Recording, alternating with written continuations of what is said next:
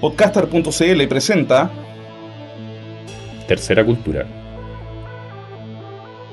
Ciencia Cognitiva y Cultura Pop. Con Remy Ramos y Ricardo Martínez. Hola, bienvenidos al cuarto episodio de nuestra tercera temporada de Tercera Cultura acá en Podcaster.cl. Preguntas de rigor. Ricardo, ¿cómo estamos? Muy bien, Remy, ¿tú cómo estás? Bastante bien acá, a pesar de, bueno, la pena, la tristeza que, que nos ha traído a todos, que, que nos embarga. eh, a propósito del, claro, pues del, del fin del, del paso de la selección chilena digamos, por el Mundial de Sudáfrica. Que a todo esto estamos en... Para irnos poniendo en onda, tengo, tenemos musicalización también. Las malditas bucelas. Sí. Y estamos acá con un invitado y gran amigo, acá. Por favor, Ricardo. Estamos con. Felipe Gumarino, periodista, eh, columnista, bloguero, eh, especialista en fútbol. Juguito de pelota. Tiene un, tiene un curso de fútbol diseñado completamente que algún día veremos estrenar. Eh, y sabemos que es una de las personas que sabe más sobre fútbol y la historia del fútbol chileno en Chile, sin, sin temor a equivocarme. Algo Eh, sé, sí. Eh, queremos hablar sobre, sobre. Suena feo decirlo, pero o, o raro. Es como la era Bielsa. Eh, en el fútbol chileno ha habido momentos históricos en los cuales ha habido una transformación súper profunda de lo que es el deporte, mucho más allá de lo que tiene que ver con los resultados. Y tenemos la impresión con Remy de que eh, en el caso de la llegada de Bielsa a Chile se ha producido una transformación que podríamos, por ejemplo, hacer análoga a lo que fue la preparación de Chile para el Mundial del 62, no solamente en términos deportivos, sino que de infraestructura, de mm, institucionalidad, etcétera. En efecto, han habido ciertos momentos en donde el fútbol chileno ha cambiado, pero han sido mom- momentos muy escasos. No se puede hablar de que esto ha- haya pasado muchas veces en la historia del deporte chileno, que es una historia bastante breve y sin mayores, sin mayores éxitos. Yo creo, yo soy un bielcista profundo, o sea, antes de hablar cualquier cosa sobre Bielsa tengo que aclarar que yo estoy a muerte con él y espero a toda costa que se quede. Y creo en efecto que Bielsa y la presencia de Marcelo Bielsa en Chile ha cambiado muchas cosas y muchas cosas para bien. Incluso cosas que van un poco más allá del deporte. Esperemos que, esperemos que se quede, al menos yo espero que se quede. Sí, pues mucho se habla de, de que Bielsa nos cambió la mentalidad como chilenos. O sea, no solo a nivel del fútbol mismo, sino que, no sé, pues casi como una especie de cambio de cosmovisión, por decirlo de alguna manera. Yo no sé si a nuestra generación, ya que bordea los 30, sobrepasa los 30 y en algunos casos los supera largamente, claro. nos pueda cambiar eh, la percepción de las cosas. Nosotros ayer, cuando Chile perdía con Brasil, sabíamos que Chile iba a perder con Brasil y que no había forma de cambiar eso. Estábamos convencidos de que la historia no se tuerce de, de un año para otro ni de una década para otra. Sí creo que puede ser eh, puede ser muy bueno para enseñarle a las generaciones que vienen a, a sacarse de encima el derrotismo que a nosotros nos pesa mucho. Creo que para gente que tiene, no sé, 10, 15 años, la- el paso de Bielsa por Chile y el acostumbrarse a ganar, el acostumbrarse a ver a su equipo que gane, que golee, que vaya de visita al ataque, que si yo puede ser súper bueno. Eh, nosotros estamos medio, medio fritos, pero creo que para el futuro puede ser súper positivo.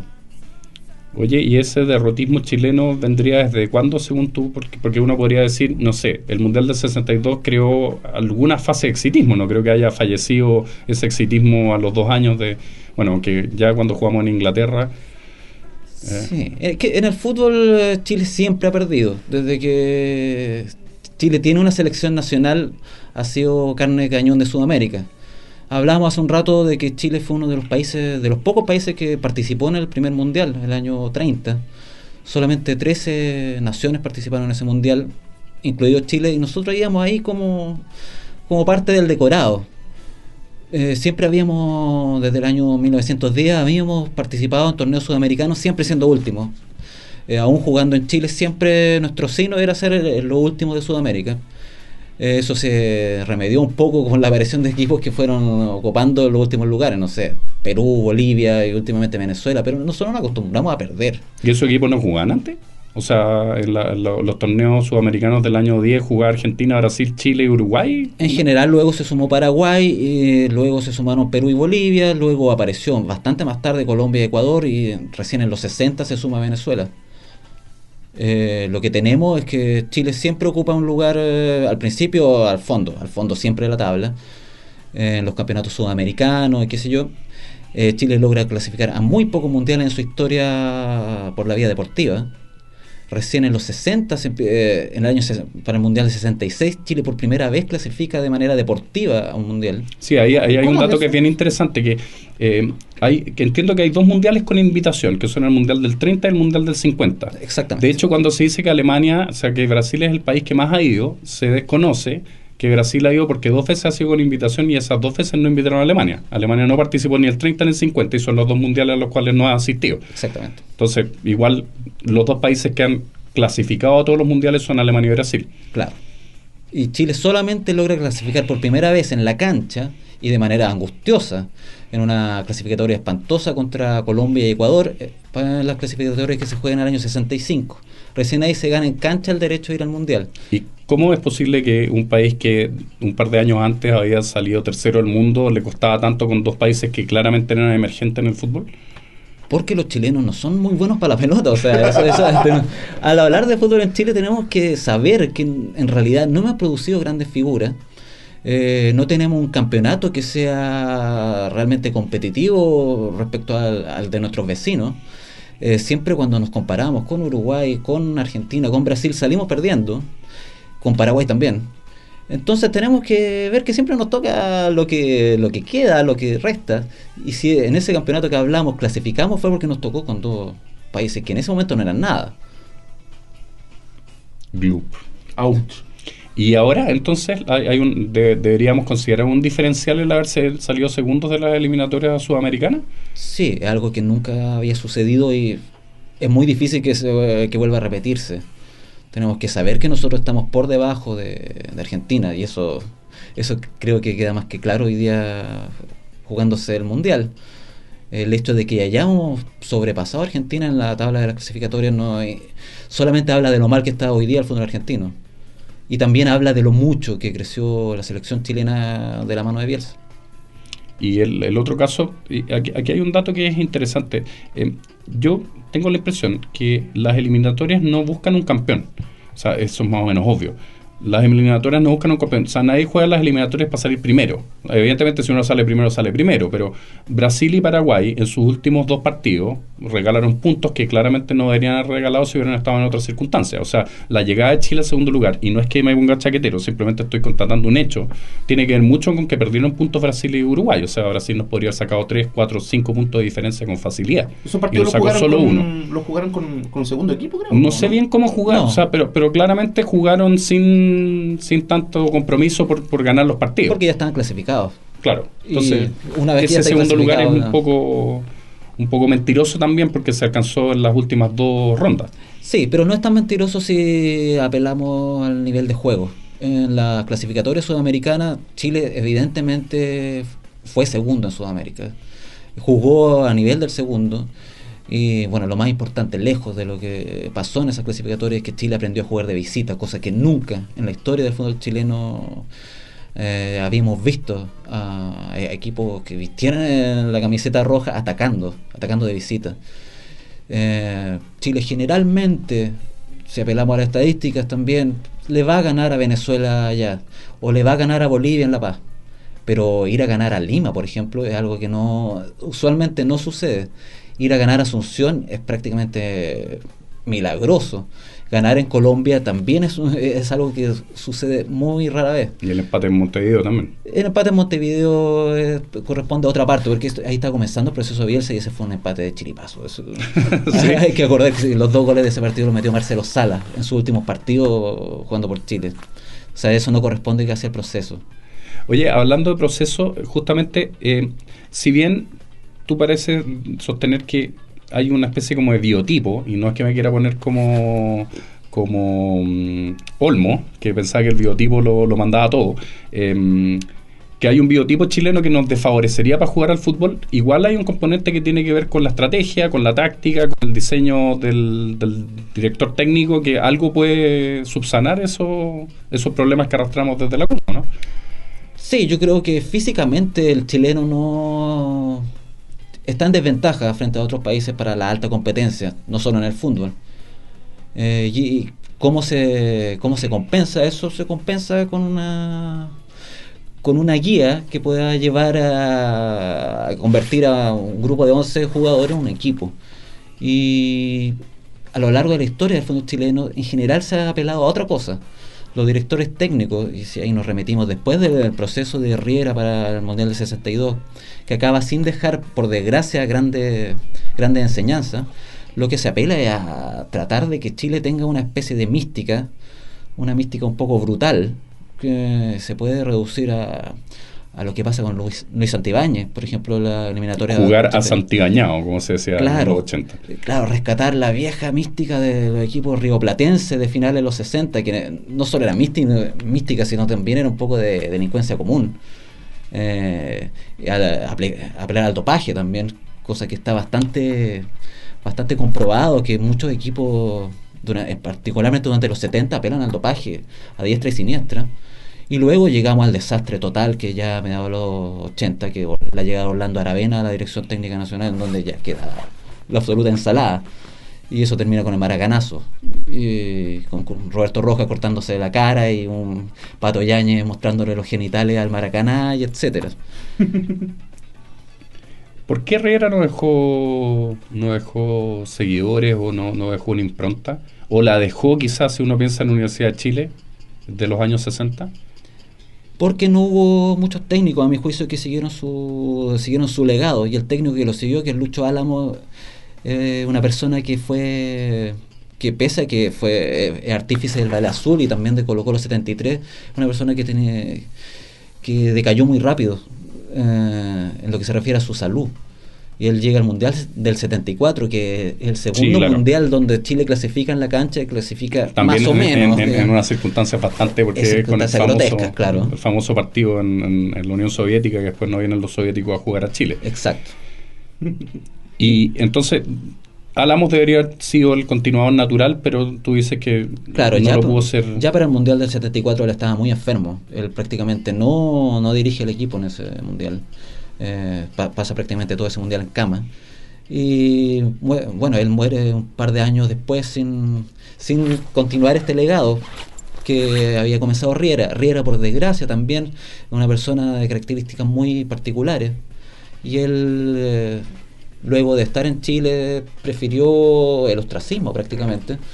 Y pese a que dirigió, volvió a dirigir equipos en Chile y también en el exterior, no, no quiso hacerse cargo de, esta ensalada que es el fondo chileno. Y esa ensalada es una ensalada que va más allá de lo, de lo estrictamente futbolístico, tiene que ver con una cuestión institucional. Claro, una falta de falta de una orgánica seria. Eh, Chile siempre ha carecido de dirigentes responsables. Falta de infraestructura, falta de compromiso de los de las ciudades, por ejemplo, con su equipo, que, que, es algo que ayuda mucho a hacer una liga competitiva. Faltan muchas cosas, y aparte de la falta natural de talentos.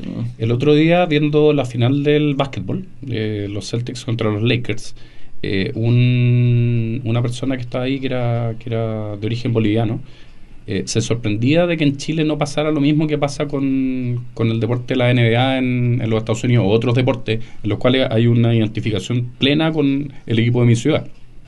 O sea, le parecía súper extraño que a diferencia de Argentina o a diferencia de la NBA, en Chile las personas de Concepción no fueran de Deporte Concepción o que las mm. personas de Coquimbo no fueran de Coquimbo Unido.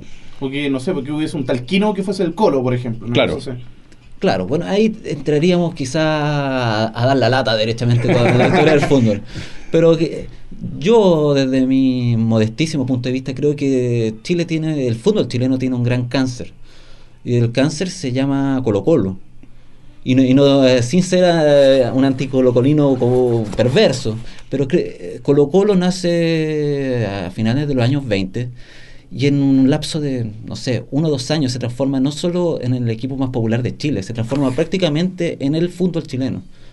Entonces, desde que comienza la profesionalización del fútbol chileno, eh, muy a la maleta del año 33, siempre el fútbol chileno vive bajo esa carga de que son todos contra Colo Colo. Y Colo Colo es el equipo que representa a Chile en el extranjero y y particularmente en Santiago se transforma en el equipo más popular y además en provincia se transforma en el equipo que sigue toda la gente. Si le preguntan a cualquier niño del año 45 de qué equipo es, es de Colo Colo. Bueno, Jorge Terier, alguna vez el poeta, decía que se sabía de memoria todas las formaciones de Colo Colo en los años 40. Y él era un poeta, se supone que estaba metido en otras cosas y resulta que era un colocolino como el que más. Claro. Em, ¿De qué forma se podría, sé que esto ya es más ficción, pero por ejemplo en la NBA, y eso es algo que no se puede aplicar necesariamente en el fútbol, pero quizás en un fútbol nacional sí, está todo el tema de cómo se reparten las platas y cómo se hacen los gastos y cómo se compran los jugadores. Eh, en ese sentido, hay algunos equipos, yo diría que no se reduce solo a Colo Colo, aunque entiendo exactamente el punto, eh, que tienen recursos que superan por tantos órdenes de magnitud a los equipos más chicos que los equipos más chicos están ahí de comparsa ¿no? O sea, Colo Colo, la Católica, en algún tiempo, no sé, en los 80 Cobreloa, ¿Hay alguna forma de neutralizar esa, ese potencial eh, de, gasto monetario que hace que ciertos equipos estén muy por encima del resto?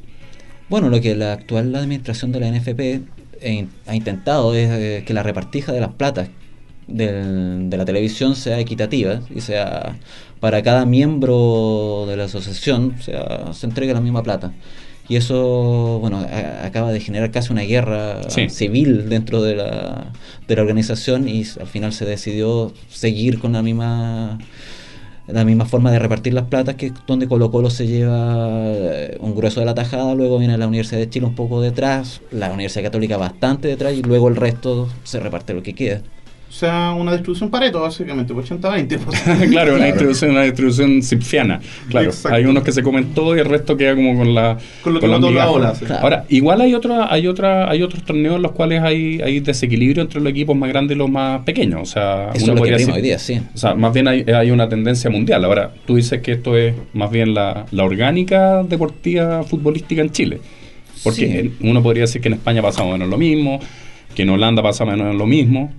No, hoy día existen tres o cuatro ligas de importancia real en el mundo, que es la que se llevan toda la atención de los espectadores del mundo, que al final lo que importa. ¿Y esas son? La española, la inglesa, la italiana y eventualmente la alemana, si, si somos generosos. Y en la Liga Española está reducida un, un gallito anual, digamos, entre el Barcelona y el Real Madrid.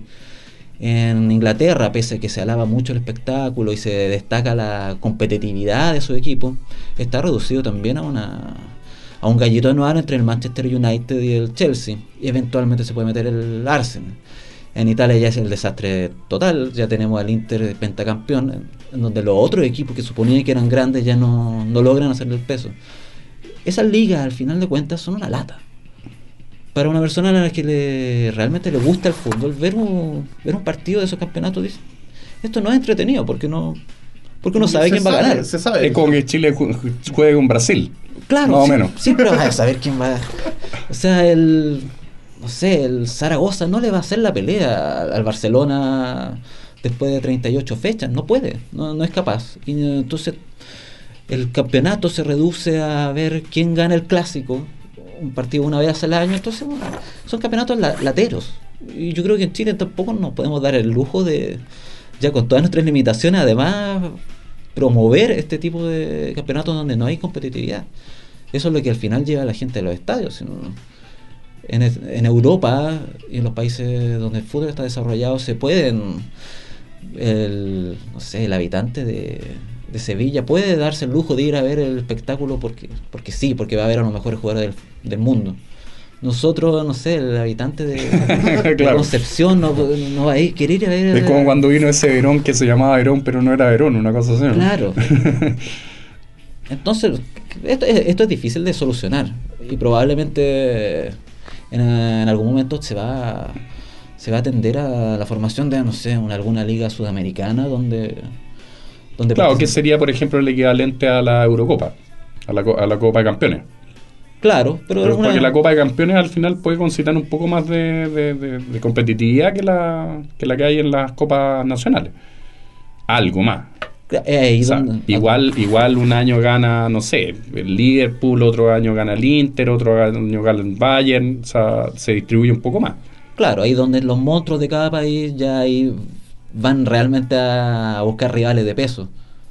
eh, que no los tienen dentro de su frontera y sí los encuentran, no sé, en los campeones de- del país vecino. O sea, ahí se producen batallas probablemente tal. O sea, no es un este. Deja de ser el simulacro, digamos, probablemente tal de, de, de- de una cosa bélica. Bueno, el- y el se caso- transforma en algo ya. El caso clásico de Hazel, Sí. en ese sentido. Claro, pero bueno, ahí estamos hablando de hace más de 20 años. Sí, claro. En donde tampoco el- este, este sistema tampoco era una, una especie de liga, sino que era un partido de ida y vuelta, o Hazel se juega una final y queda una escoba. Mm. Y bueno, vamos con nuestro fricazo de la semana. Elegido con pinzas, digamos, entre los múltiples clásicos musicales del fútbol chileno, digamos, por Felipe. Vamos con. Vamos a escuchar como tema de fricazo, Felipe. No sé, infórmame. Bueno, eh, decidimos con Felipe antes de, de comenzar el programa que íbamos a escuchar a Carlitos Casel. Ah, esa era la Vamos a escuchar una maravillosa canción que recuerdo que alguna vez la comentamos que dice mucho más de lo que uno cree. ¿eh? O sea, No, yo creo que dice menos de lo que bueno, vamos a escuchar la maravillosa canción El hincha con Carlos Humberto Caselli. Acá en Tercera Cultura. Ya volvemos. Días duro el trabajo. Llegó la hora de ir al pago, sábado hoy. Se cambiará su blue jean, quemado por el sol. Se pone lindo y se va al fútbol. Domingo por la mañana, temprano al estadio se va. Domingo por la mañana, la cola no quiere avanzar. Después la inmensa alegría, la barra celebrando el gol.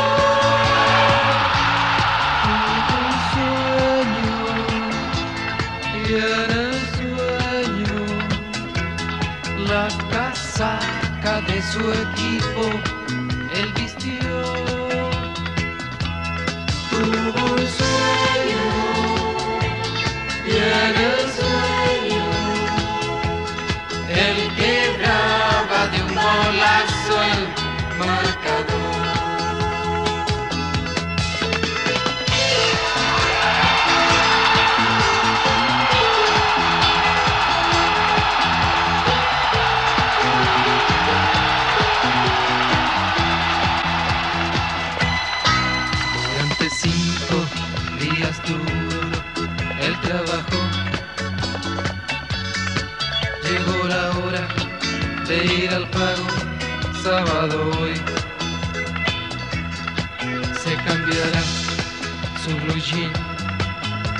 quemado por el sol. Se pone lindo y se va al fútbol. Domingo por la mañana, temprano al estadio se va. Domingo por la mañana, la cola no quiere avanzar. Después la inmensa alegría, la barra celebrando el gol.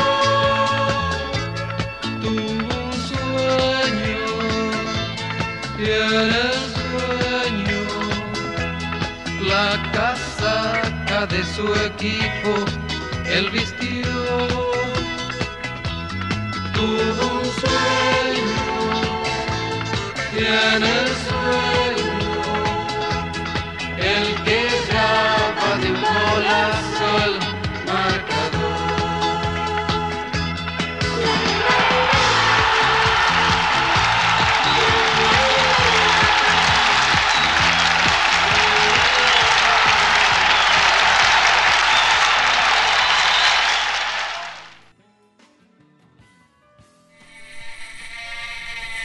volvemos acá en Tercera Cultura, nuestro cuarto episodio de la tercera temporada acá en podcaster.cl. Estábamos conversando afuera sobre estrategia, probablemente tal. Claro, eh, consultarle a Felipe eh, en qué modifica Bielsa la historia de los estrategas chilenos, porque yo sé que Chile siempre ha tenido eh, algún ojo puesto en, términos deportivos y de selecciones en, la, estrategia futbolística, cómo se paran los jugadores en la cancha, no sé, la OLM, Pusca, hay, una larga historia, pero Bielsa parece que viene a hacer un cambio más radical todavía. A ver, en Chile hay, hay algunas revoluciones tácticas de estrategas importantes que, que vienen a vienen a este país a hacer pequeñas revoluciones. Eh, se, se, cuenta, por ejemplo, a modo, modo de anécdota, que en el año 48 más o menos, eh, aparece un jugador de Magallanes marcando a un rival en un partido contra Colo Colo. y la gente comienza a pifiar, porque lo empieza a marcar eh, al hombre, cosa que nunca antes en, la, en una cancha chilena se había visto. Y la gente lo protestaba indignada porque decía que eso iba en contra del fútbol que ellos conocían. Mi, mamá cuenta que cuando fue a ver a Alemania a jugar contra Chile en el Mundial del 62 al estadio, em, una cosa que le impresionó fue que los alemanes se lanzaban al suelo a quitarle la pelota a los otros jugadores y que esa cuestión le parecía una cosa casi como que estuvieran en el skate, no sé. Claro. Y, no, es poca cosa pensar que durante 50 años en Chile se jugó un deporte en donde no se marcaba. Y eso habla también mucho de cómo fue la evolución del fútbol chileno. Por eso Chile se comía boletas de 7 a 0 en los sudamericanos, porque los defensas chilenos veían pasar a los talentos rioplatenses y al final del partido les pedían eh, un autógrafo, qué sé yo. Cambiar de la camiseta, no sé. Exacto.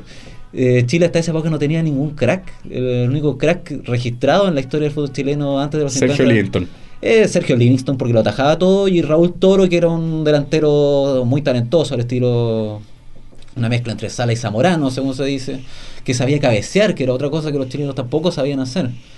Eh, bueno la segunda revolución viene con Riera porque eh, cuando se le asigna el mundial a Chile cosa que muy pocos esperaban eh, la preocupación máxima era no hacer el ridículo porque Chile estaba acostumbrado a hacer el loco en en circunstancias internacionales, medirse particularmente con países europeos donde la táctica era cosa de todos los días.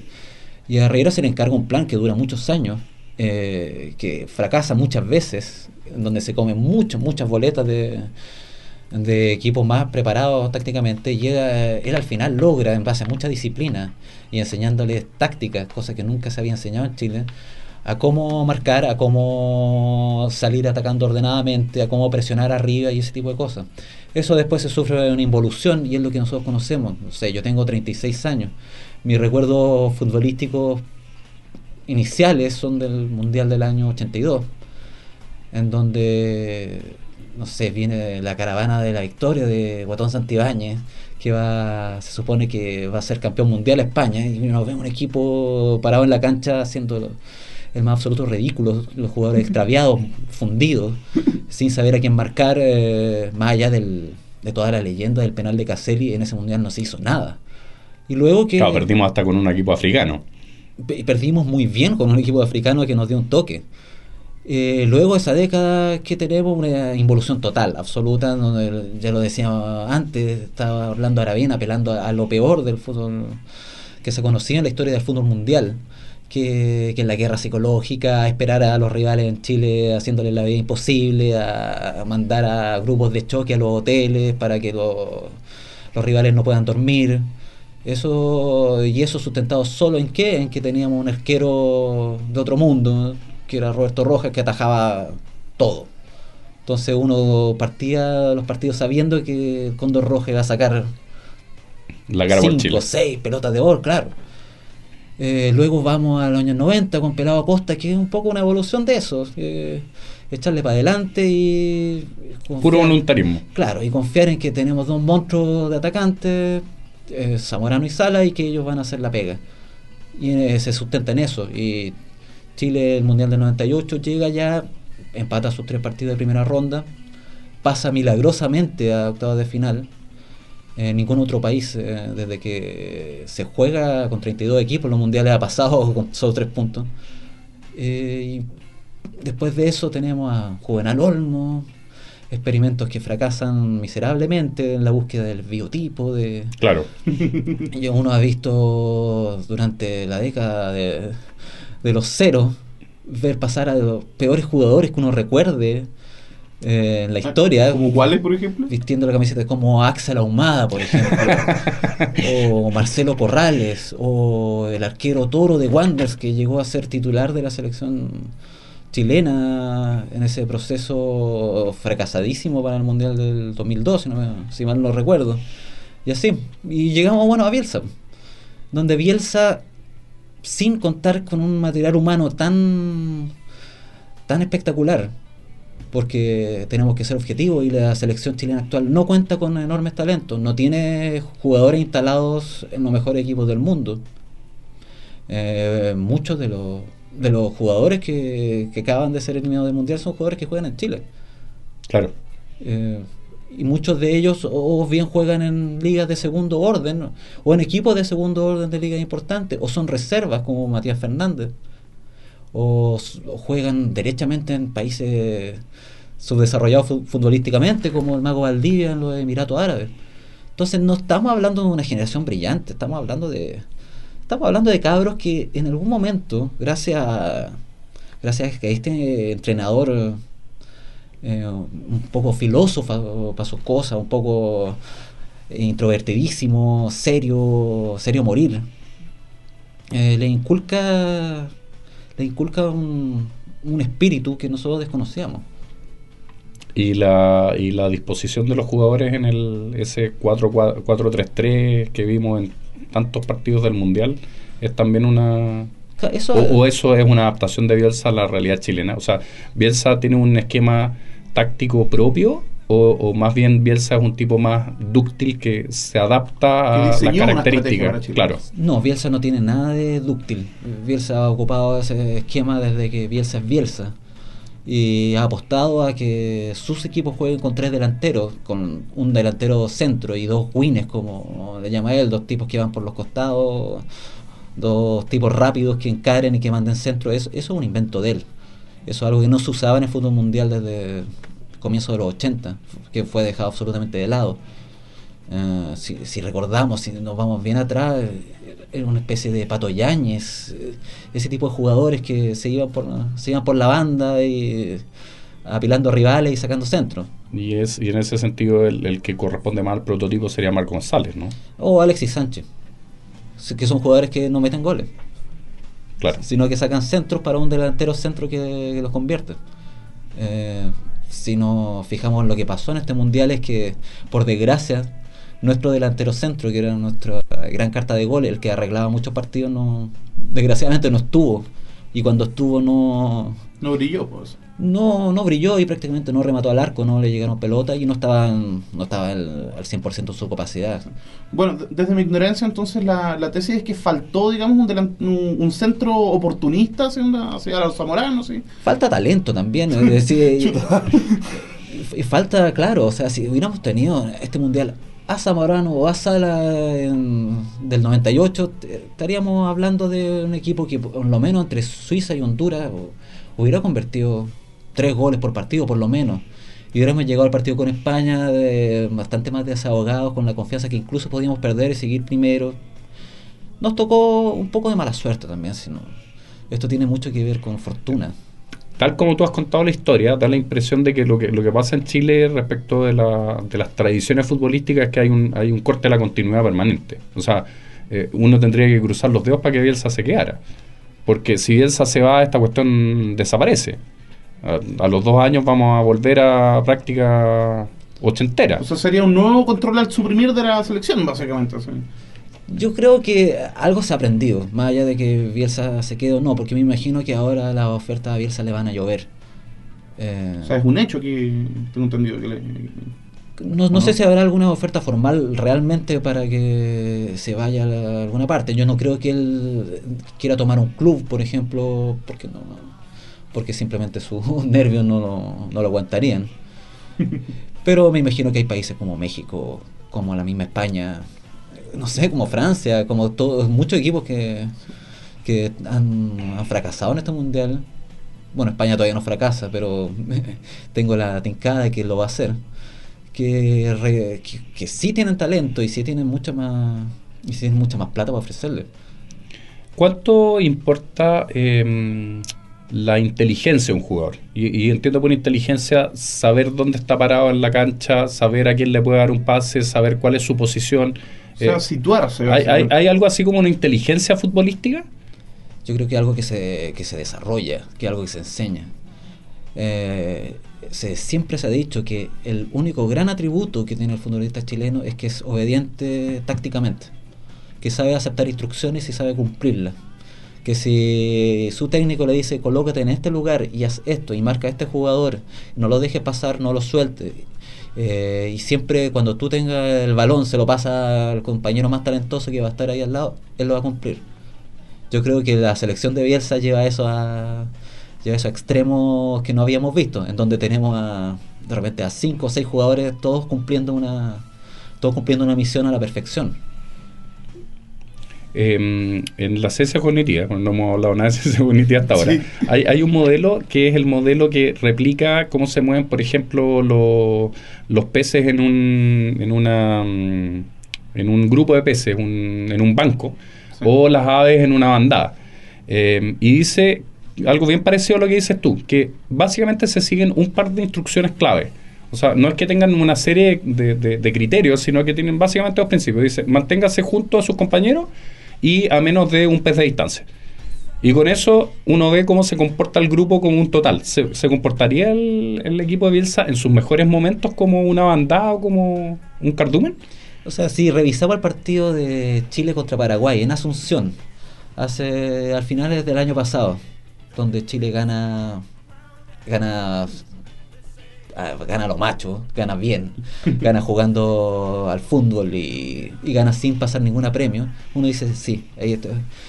Eh, todos están cumpliendo sus instrucciones, su par de instrucciones que les dieron y cada uno lo está eh, cumpliendo a la perfección. ¿Y en el partido con Argentina acá que ganamos? Ese fue un partido donde ya la, la táctica, la estrategia no importa tanto más como otros atributos como puede ser el espíritu o el corazón creo yo. Ahí todos fueron muy ordenados, todos, todos cumplieron sus instrucciones, pero ahí salió un gol. Y en general a los equipos chilenos les cuesta mucho hacer un gol a los argentinos. Y desde el momento en que salió el gol todo se, todo se, desbandó, digamos. Pero yo creo que en cuanto a táctico y la estrategia, el partido contra Paraguay es una clase de fútbol. Y ojalá los equipos chilenos, uno como hincha, pudiera ver siempre a los equipos chilenos jugando de esa manera, particularmente de visita, que es el, el gran déficit de los equipos chilenos desde que uno tiene, tiene uso de razón. Eh, se acerca el final del mundial. Entramos ya en la fase en que no hay un partido todos los días, lamentablemente. Y mm, se armaron los grupos de octavo, o sea, de, cuarto. Em, conversábamos afuera que igual parece que el, formato de, de, ocho grupos de cuatro equipos hace que las primeras, los primeros 32 partidos sean bastante malos en general. Sí. Em, bueno, ahí hay un tema que también sería largo de, de, comentar, pero nosotros por desgracia como Chile, como, como selección chilena de fútbol, estamos metidos en, un, en una confederación, que es la Confederación Sudamericana, donde incluye 10 países que cualquiera de esos 10 países si jugara el mundial tendría un muy buen desempeño probablemente. Yo no a mí no me sorprendería nada que Venezuela fuera al mundial y le ganara a Nueva Zelanda, le ganara a Argelia, le hiciera pelea a, Eslovaquia, a Eslovenia. Eh, nosotros tenemos que nosotros realmente jugamos un mundial para clasificarnos y tenemos que ir a, a países con tremenda cultura futbolística y tenemos que ir a, Caldera a enfrentarnos eh, en verdadera guerra. Y claro, y uno de repente ve el mundial y dice, ¿cómo llegaron estos países a... ¿Cómo llegó Honduras a clasificarse al mundial? Dice, eh, la tuvieron un poco más fáciles que nosotros. Eh, por desgracia, y bueno, y también por suerte, el mundial es un lugar, un campeonato donde se juntan equipos de todos los rincones del mundo. Y en donde los neozelandeses, en su justo derecho, eliminaron a Bahrein y ah, estuvieron presentes ahí y, y se fueron invictos, de hecho se fueron invictos en partidos espantosos, pero empatando horriblemente, pero se fueron invictos. Y está, y está bien. Luego, muchas veces se dice que el mundial comienza realmente en octavos. Y, y eso tiene sentido. Ahí están los equipos que realmente de, son las potencias mundiales. O sea, la, la, extensión, entiendo que la extensión a, 10, a 20 a 24 equipos se hace el año 82. Hasta el año 78 eran 16 equipos y la extensión a 32 equipos se hace el año 98. De hecho, hubo, hubo un par de mundiales en que los sistemas de clasificación incluso tenían un error matemático. Ahí hay un dato bien curioso. Cuando jugaban 24 equipos y pasaban 16, vale decir, 6 de los mejores, los 6 mejores terceros, el cálculo de los mejores terceros tenía un error matemático, porque se supone que no eran los 6 mejores, sino que se competía el A contra el F y contra el D y después competía el D contra el C y contra el, no sé, G. Y según eso, cuando se hacía el cálculo, resulta que por probabilidades los equipos que estaban en ciertos grupos tenían más posibilidades de ser terceros de ganar. Eso después se votó y se hizo un sistema que eran solo los seis primeros. Pero en el Mundial del 86 pasó eso y hubo unos ingleses que hicieron un cálculo y hicieron un paper que mostraron que había un error. Después cuando llegan los cuando llegan los, los 32 equipos es más fácil porque clasifican solo los dos primeros y está todo resuelto. No hay que hacer ningún cálculo matemático extraño. Eh, ¿Qué viene del Mundial ahora? ¿Qué, cuál No quiero un pronóstico, porque no, el, el, Mundial de ahora, ah. ¿cómo, ¿cómo se va a resolver? ¿Qué, qué piensas que va a pasar? No, yo pitonizo no soy. No, no, sí sé que no, no, te pido un... A mí me ha gustado mucho Alemania, me ha gustado mucho Brasil. Holanda creo que contra Brasil le va a dar pelea, pero creo que pasa a Brasil.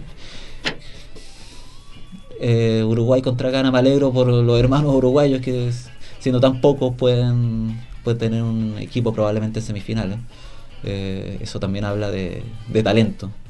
Claro, claro, evidentemente claro, del talento que, yendo un poquito más lejos, también eh, habla de la, del avance de la Universidad de Chile a los semifinales de, la Copa Libertadores, con un equipo repleto de uruguayos.